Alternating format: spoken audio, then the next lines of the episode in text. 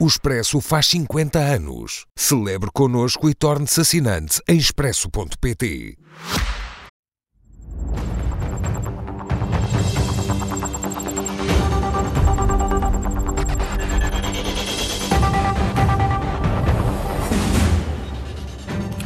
Muito boa noite a ambos, sejam muito bem-vindos. Eh, Miguel, começo por si, depois das pistas que Christine Lagarde deixou, está de acordo com a estratégia do BCE?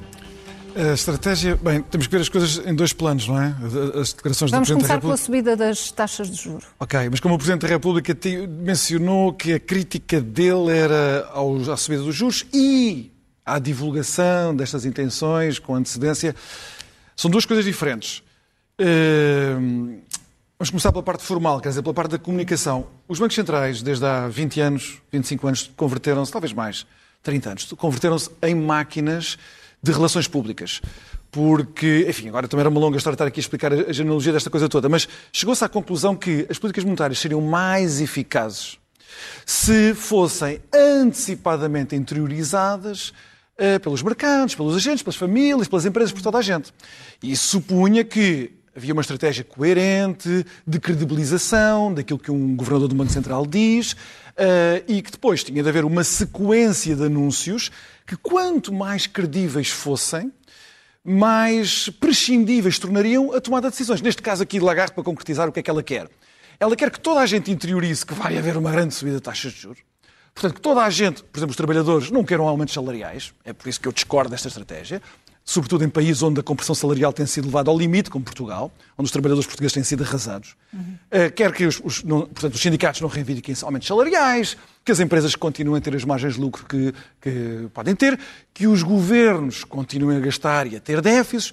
Portanto, inverter todos esses comportamentos se tudo isso acontecer ao mesmo tempo, independentemente se isto é bom ou mau para nós, gente comum, se isso tudo acontecer ao mesmo tempo, ela já não precisa de fazer tantas subidas de taxas de juros e, subindo as taxas de juros, já não as de manter altas durante tanto tempo e começar a descê-las.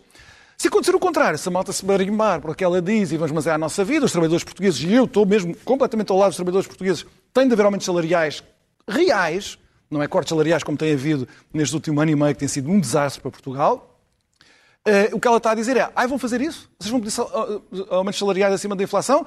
Então depois não se queixam que eu vou ter as taxas de juros muito altas.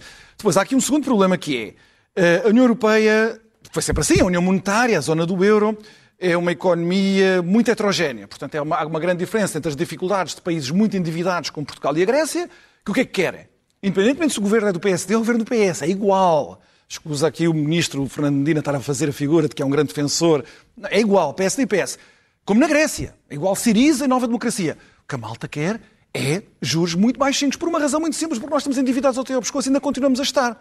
Se os juros dispararem, as famílias portuguesas vão ao tapete, o Estado português vai ao tapete, temos outra vez aqui uma falência, ninguém quer isso. Só que a Europa não é Portugal e a Grécia. Há outros países que não são, não estão endividados até ao pescoço. E, portanto, para eles a preocupação da inflação e do combate à inflação é até mais urgente do que para nós. Portanto, há aqui um, um- um conjunto de conflitos que vem da própria heterogeneidade da, da zona euro. Portugal tem de defender os seus interesses, eh, mas temos que saber exatamente o que é que estamos a criticar. A política do BCE tem que ser credível. Isso é um ponto assente. Quer nós queiramos mais ta- juros mais baixos ou mais altos. Isso aí acho que eh, a crítica do Presidente da República não faz sentido nenhum. É, ou ele está a jogar para a bancada para impressionar os portugueses, que é um grande defensor do país, ou então não sabe como é que funciona o Banco Central. Por isso, essa, crítica- essa parte não faz sentido. A parte da subida dos juros para estrangular aqui o país, ah, isso aí vai trazer problemas sérios. O Banco Central Europeu, e toda a gente tem de perceber que não foi só em Portugal, em Espanha foi igual, mas os trabalhadores portugueses, setor privado e setor público, foram esmagados.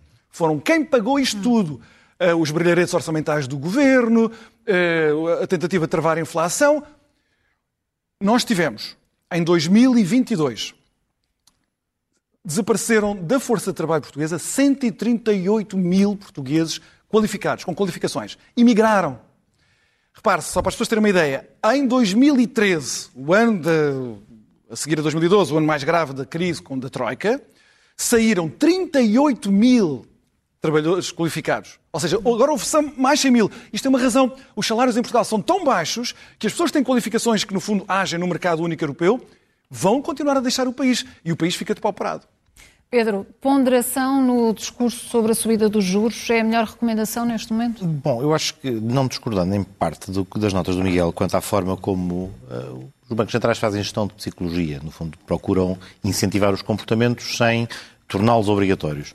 Mas há aqui uma diferença face ao que seria talvez uma atitude dessa, de antecipação, que é quando se muda e quando se inverte a política económica. Uh, ou a política, neste caso, das taxas de juros. Que não é o caso. O, que torna talvez uh, mais próxima de alguma razão a preocupação do Presidente da República é que continuamos a assistir à manutenção de uma estratégia que tem efeitos colaterais negativos, ou seja, não vai ao ponto, enfim, se exagerarmos, podemos dizer, podemos morrer da cura, mas até do discutível que a cura até seja esta, não consegue ter o ritmo desejado na, na, na redução da inflação e ainda assim temos uma insistência no, no, no mesmo receituário. Há, há, quem já aponte para uh, enfim, a dúvida se de facto o problema está do lado dos salários. Efetivamente é aí que se deve procurar a solução quando também olhamos para lucros excessivos, excessivos não quero usar essa expressão que tem uma carga uh, subjetiva, mas pelo menos extraordinários, também provocados uh, pelo aumento da inflação. Se estamos a olhar para os fatores todos, isso o Banco Central está de facto a fazer o diagnóstico certo. Portanto, perante um momento em que temos esta dúvida, quanto à certeza do diagnóstico. Na sua opinião? Vejamos, há outros bancos centrais que estão, como vimos também, em algumas das peças que estão a ter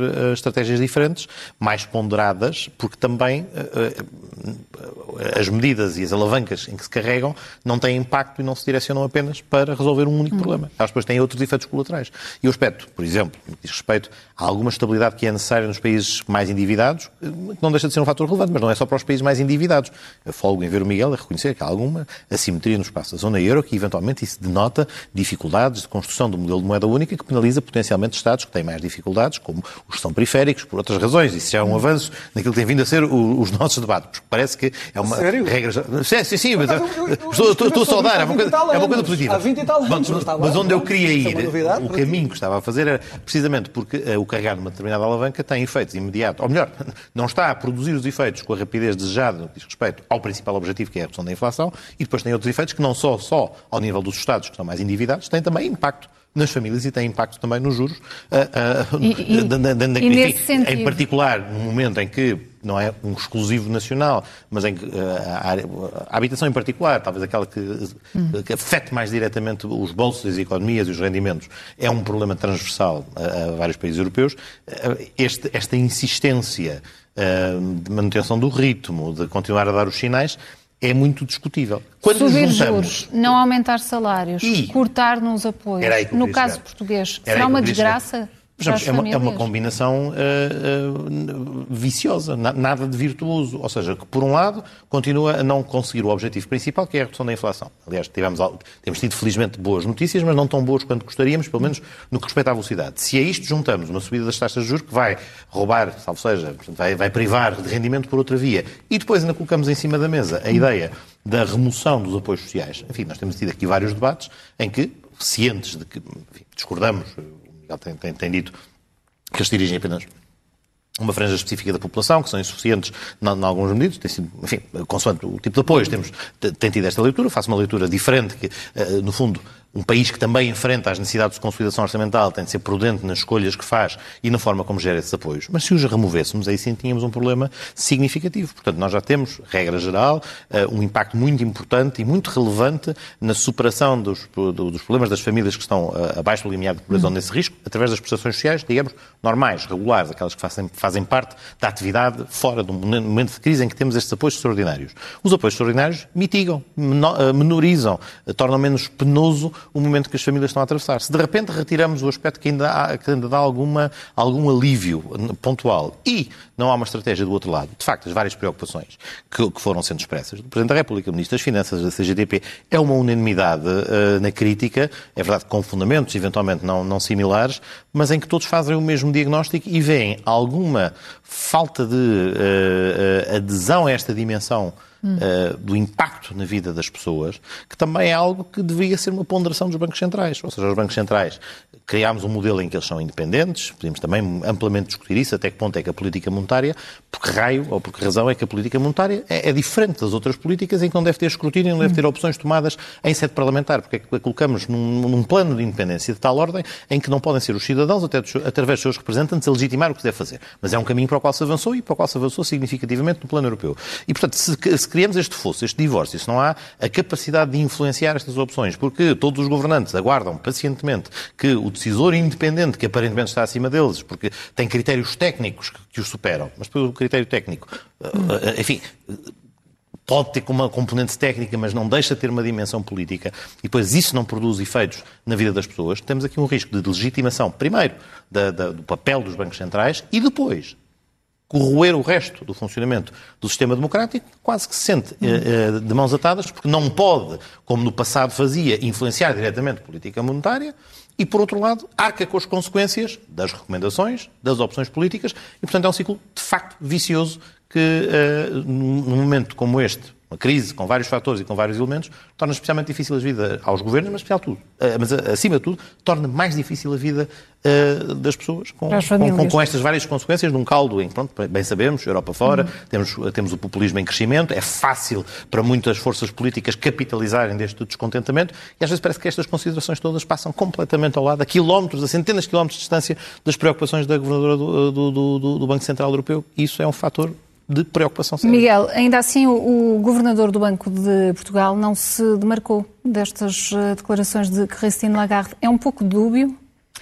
É, não, quer dizer, Mário Centeno, tanto quanto nós sabemos, tem votado, não tem sido o mais fervoroso a criticar lá dentro do Conselho de Governadores do Banco Central Europeu não tem sido o mais fervoroso, mas também não tem sido. Tem alinhado uma posição mediterrânea, Europa mediterrânea, dos países falidos, dos países endividados. Não tem sido o mais fanático aí, mas, mas também, enfim, há a Grécia que está a uma posição pior que a nossa. Mas o, o ponto é este: o, o, os bancos centrais, o Banco Central Europeu, já não é politicamente independente como era até 2012, 2013. Isso acabou. Acabou. Eu aí discordo do Pedro Delgado Alves. Isso é verdade que foi o paradigma implantado por influência alemã, da experiência da República Federal Alemã desde 1948 até ao Tratado de Maastricht. Havia o Bundesbank, que era um marco... Pode ter mudado política com o Draghi, mas isso não significa que não, a opção não, não, não, não tenha sido tomada não, naquele momento. Não, não, mas, é, mas não é isso. Mas não é isso, não é isso. A partir do momento... A partir do, não, não, Pedro, Pedro, não é isso. A partir do momento em que os bancos centrais financiam dívida dos Estados, eles deixam de ser politicamente independentes. Isso acabou. O Banco Central Europeu salvou as finanças públicas portuguesas. Portanto, não foi o Mário Centeno que fez nada. Foi o Banco Central Europeu comprar dinheiro. Eu recordo as pessoas que de todos os países da OCDE, de todos os países da OCDE, aquele que tem uma parte mais, mais ampla, maior, eh, da sua dívida pública nas, eh, aparcada na, na, no balanço do, do, do, seu Banco Central é Portugal. Não é a Grécia, porque a Grécia tem dívida oficial por causa dos problemas da Troika em muito maior proporção do que nós. Mas somos nós, de longe, mais do que qualquer outro país. Portanto, nós fomos grandes beneficiários dessa perda de independência dos bancos centrais. Agora, também em defesa aqui de Mário Centeno, incrível, mas em defesa de Mário Centeno e de Christine Lagarde é. e de Christine Lagarde... O não funciona, é preciso, preciso duas coisas, dois pontos. Uh, uh, a exposição do Pedro foi demasiado unilateral. Primeiro, ela menciona a questão das margens de lucro das empresas. Ela não fala só dos salários dos trabalhadores. Tiveram hum. o discurso todo, ela fala das duas coisas. O foco do outro. Contenção... Não, não, não, não. Ela Tem fez um foco igual. Lê o discurso, lê o discurso e vê que ela está a fazer as coisas, mas a comunicação social, uns órgãos salientaram mais uma coisa, os órgãos salientaram mais outra. Mas ela fez questão, ela até fala primeiro nos, nos, uh, nos lucros e depois é que fala no, nos, nos, salários. Portanto, eu acho que ela, enfim, até tentou ir para os dois lados, porque ela sabe que ela, os especialistas em comunicação, está lá o Banco Central Europeu cheio, porque eles sabiam exatamente qual era o impacto disto. Mas depois, para além desta questão de, de tentar equilibrar isto de um lado e do outro, dos trabalhadores e do, das empresas, há uma outra preocupação, que essa preocupação está muito presente nos países do Norte da Europa. Uh, e que também pode ter danos colaterais terríveis sobre as famílias e sobre as empresas, que é a estabilidade financeira. Quer dizer, o Banco Central Europeu tem o mandato, e foi sempre assim que eu interpretei o mandato, e para o governo que eu trabalhei era assim que interpretávamos o mandato, eh, estabilidade de preços, combater a inflação, mas são os responsáveis pela estabilidade financeira da zona euro. E agora, há este grande problema das tensões que nós temos estado a ver nos Estados Unidos e, e na Europa. Mas com esse mandato, de que Mário Draghi um clima, interpretou de outra forma. Um clima de, uma clima de, de uma nova inflação. Não, mas quer dizer, a nossa interpretação na altura do governo de Pedro Passos Coelho já era outra antes do Mário Draghi para lá. Mas isso agora, isso agora é arqueologia, não importa. Só estou a dizer é que há esta menção consecutiva aos riscos para a estabilidade financeira do sistema financeiro, do sistema bancário hum. da Europa, se o clima, a atmosfera, o contexto de uh, inflação acima do desejado continuar. Isso é uma questão de análise de sensibilidade. Nós podemos estar a discutir se sim ou não. Não podemos é também ser desonestos ao ponto de dizer, é, eles não querem saber dos trabalhadores, não querem saber das empresas, e eles têm realmente uma, uma, uma função de proteção do sistema financeiro. Eu acho que, em nome da Europa Mediterrânea e dos problemas que nós temos aqui em Portugal, para nós isto é mau. Mas nós também não podemos ser cegos e pensar que isto é um problema completamente clarinho, preto e branco, eles são os mausões e que nós é que somos bons. Há um problema de estabilidade do sistema financeiro e eles são responsáveis por isso. E em última análise, o que ela quer é, a Lagarde quer, malta, uh, esta coisa da subida de taxa de juro, adeque os, os, os, comportamentos económicos e nós salvaguardamos os bancos, o sistema financeiro, ninguém vai ter chatices com isso e podemos baixar as taxas de juros mais cedo. Eu acho que é uma estratégia que esmaga os trabalhadores portugueses e por isso eu não estou ao lado disso, mas também não é uma coisa totalmente desprovida de sentido.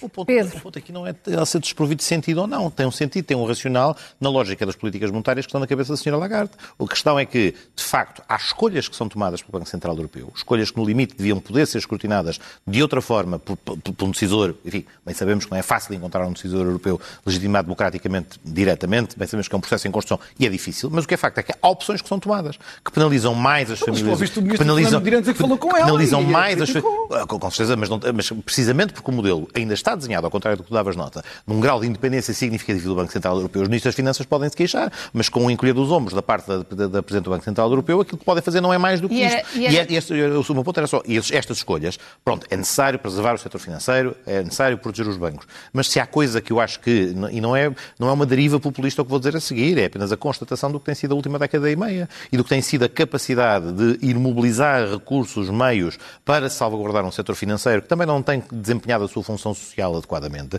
e quando digo isto é porque não, não, não, não, não teve o escrutínio, não teve a capacidade de desempenhar a sua função e não teve, uh, sequer, em muitos casos, a garantia do cumprimento da lei e moveu-se, não por uma preocupação sistémica com o funcionamento das economias em geral, mas também com uma maximização dos seus lucros, isto é objetivo, não, não, é, não, não, é, não, não, não é o editorial do Avante, isto é o que, é o que os economistas olham para, para a realidade do que foi o setor financeiro e, e, e, e, e a concluem, obviamente, com graus diferentes de, de análise crítica, mas todos com análise crítica. E hoje o Banco Central Europeu continua, é verdade, tem essa missão. Mas tem a outra também. E a outra também é aquela daquelas pessoas que durante várias, eh, durante década e meia, é a partir dos seus impostos que se conseguiu fazer eh, resgates sucessivos e para, para assegurar a estabilidade do sistema Pedro, financeiro e que são novamente comprimidas para, adicionalmente. Para avançarmos uh, no tema, é preferível arriscar, como diz o, o PSD, correr o risco e seguir políticas de aumentos salariais?